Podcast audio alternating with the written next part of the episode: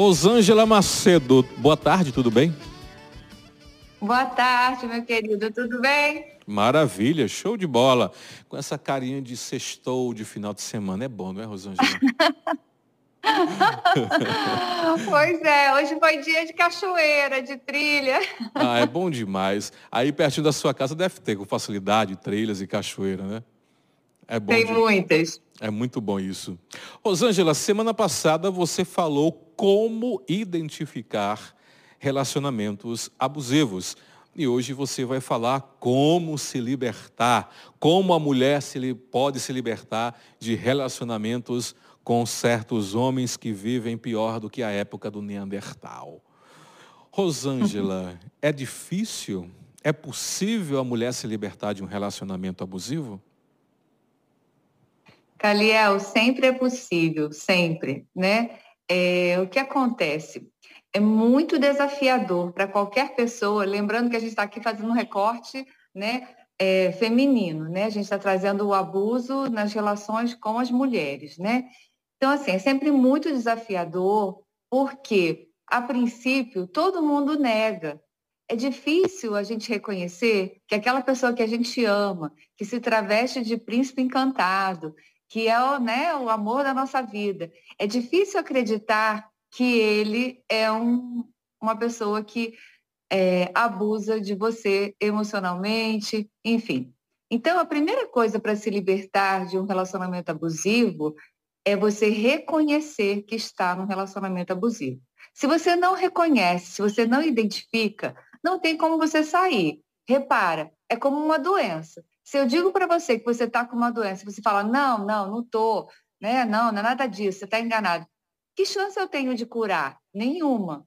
Então, a primeira coisa que a gente precisa é, entender para sair de um relacionamento abusivo é identificar que você está no relacionamento abusivo. E eu diria para você que é a tarefa mais difícil de todas, né? Reconhecer. Mas é o primeiro passo para a libertação. Entende? Uhum, muito bem. É, o segundo passo seria procurar ajuda, é, Rosângela? Essa ajuda, essa ajuda seria uma ajuda, por exemplo, de, da polícia, de um advogado, de um psicólogo, terapeuta, porque é muito difícil, creio eu, pelo menos você conhece muitas mulheres que são vítimas de relacionamentos abusivos, eu também conheço, acho que quem está assistindo também conhece. E às vezes elas se sentem muito sozinhas, acuadas, com muito medo e não sabem exatamente quem, quem buscar. Me parece que às vezes tem um pouco de vergonha. Ou é, ou é impressão minha, Rosângela? Não, você está coberto de razão, né? Mas eu diria que antes de buscar ajuda, buscar o apoio, né, que eu diria que esse é o terceiro passo, eu acho que tem que ter uma tomada de decisão, né? Eu quero sair disso, porque não adianta, é como na terapia, Caliel. Eu não posso ajudar, eu não posso fazer terapia com alguém que não tomou a decisão de, de querer mudar, de querer fazer terapia. Então a pessoa tem que querer sair desse lugar, ela tem que tomar a decisão de que ela quer sair desse lugar. Aí sim, ela vai buscar o apoio. Caliel, o apoio é fundamental, porque essa mulher muitas vezes já está em depressão, ela está muito é, vulnerável, dependente, né, com uma baixa autoestima no pé. Então, ela precisa primeiro, depois que tomou a decisão, avisar para amigos, família, porque o que, que ela precisa? Ela precisa se sentir apoiada, acolhida e, principalmente, Caliel, protegida porque ela precisa da proteção. A gente não sabe com quem a gente está lidando. Né? Existem vários níveis né, de abusador, inclusive os que partem para a questão da agressividade, como você falou aí, a questão da polícia. Então, assim, por que, que o apoio é importante? Porque essa família, esses amigos, vão resgatar a memória de quem ela é, de como ela era, de o que, que ela fazia, o que, que ela deixou de fazer. Então, isso é fundamental para resgatar essa mulher e tirá-la dessa, dessa condição de abuso. Outra coisa importante é a terapia, como você disse, porque é muito difícil sair disso sozinho, só com o apoio da família. Você vai precisar na maioria das vezes, de uma ajuda mais específica, mais eficaz, porque não é simples sair de um relacionamento abusivo, Calhão. Pode, pode levar alguns anos, né? alguns meses, não é uma coisa simples, entende? Uhum, entendo. Eu conversava recentemente com uma amiga minha, eu não vou citar a cidade dela, ela vive um relacionamento abusivo de alguns anos, não é um relacionamento de abuso físico, de, de violência, mas é um abuso assim emocional.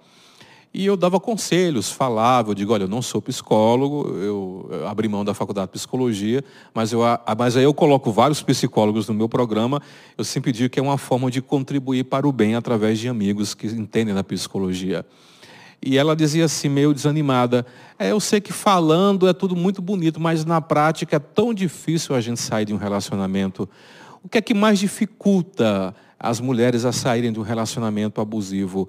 É a dependência financeira? É o medo de serem julgadas? É o medo de se sentirem sozinhas? É medo de, de chegar a perder a vida? Que fatores contribuem para que a mulher fique ali acuada com medo de sair desse relacionamento abusivo, Rosângela? Calhau, exatamente o que você disse. Ela está tão acuada e tão dominada, né? E essa pessoa é tão opressiva que ela tem medo de falar qualquer coisa. Inclusive, tem casos que a pessoa não pode nem conversar. Ela tem que primeiro ser retirada, ser protegida, para depois ter uma intervenção com uma terceira pessoa para ajudar a conversar. Normalmente, elas são muito ameaçadas. Né? Se você sair de casa, eu mato você. Você não vai ser de mais ninguém. Se você não for minha, não vai ser de mais ninguém. Eu mato você e me mato. Então a pessoa fica com medo, ameaça quando tem filhos também, você não vai mais ver seus filhos. Então são situações que a mulher vai ficando com medo, além do que você falou da questão financeira, porque às vezes essa mulher, na maioria das vezes, ela se tornou tão dependente, não só emocional, mas também financeiramente, porque ele já pediu para ela deixar de trabalhar, para ficar em casa só cuidando dos filhos. Então, ela fica meio que sem saída. Pra, por onde vai começar? Como é que eu saio de casa se eu não tenho condição nenhuma de me sustentar, né, de enfrentar tudo isso? Então, às vezes, é necessário intervenção, sim, de polícia, de conselhos tutelares, enfim, de assistente social. Tem, vários níveis de, de, casos de abuso, né? E independe, Caliel, de nível social, né? Não, isso não escolhe nível social é da classe mais baixa à classe mais alta. O abuso está para todo lado. Em que eu sei que nós vivemos numa sociedade hoje extremamente machista, né? Então, eu acho que de certa forma muitas mulheres enfrentam assim relacionamentos abusivos de, de baixo nível a níveis mais críticos. Mas em quais situações ou qual momento que eu devo dizer, dizer não? A mulher deve dizer não, agora basta. Isso aqui é a gota d'água, não tem mais volta e eu tenho que sair dessa relação. Caliel, vou te dizer qual é o maior problema das mulheres que as mulheres enfrentam no relacionamento abusivo. É a tal da esperança, né? Elas acreditam que ele vai mudar, que ele vai fazer diferente. É muito importante observar se o que ele fala, ele faz, porque normalmente não é assim e observar como ele trata as outras mulheres também, principalmente mulheres da família, como as mães, a mãe, as irmãs, né, amigas, porque a gente vê esses indícios daí. E o que, que acontece, Caliel? A tal da esperança deixa a pessoa imobilizada, parada, sem, na zona de conforto. Eu não sei se você sabe, né, mas na mitologia, rapidamente, eu não vou contar a história toda, mas na mitologia tem uma, uma história que chama da Caixa de Pandora, que Pandora era uma mulher que abre essa caixa onde estava contido os males do mundo. E o último mal a sair, Caliel, era a esperança.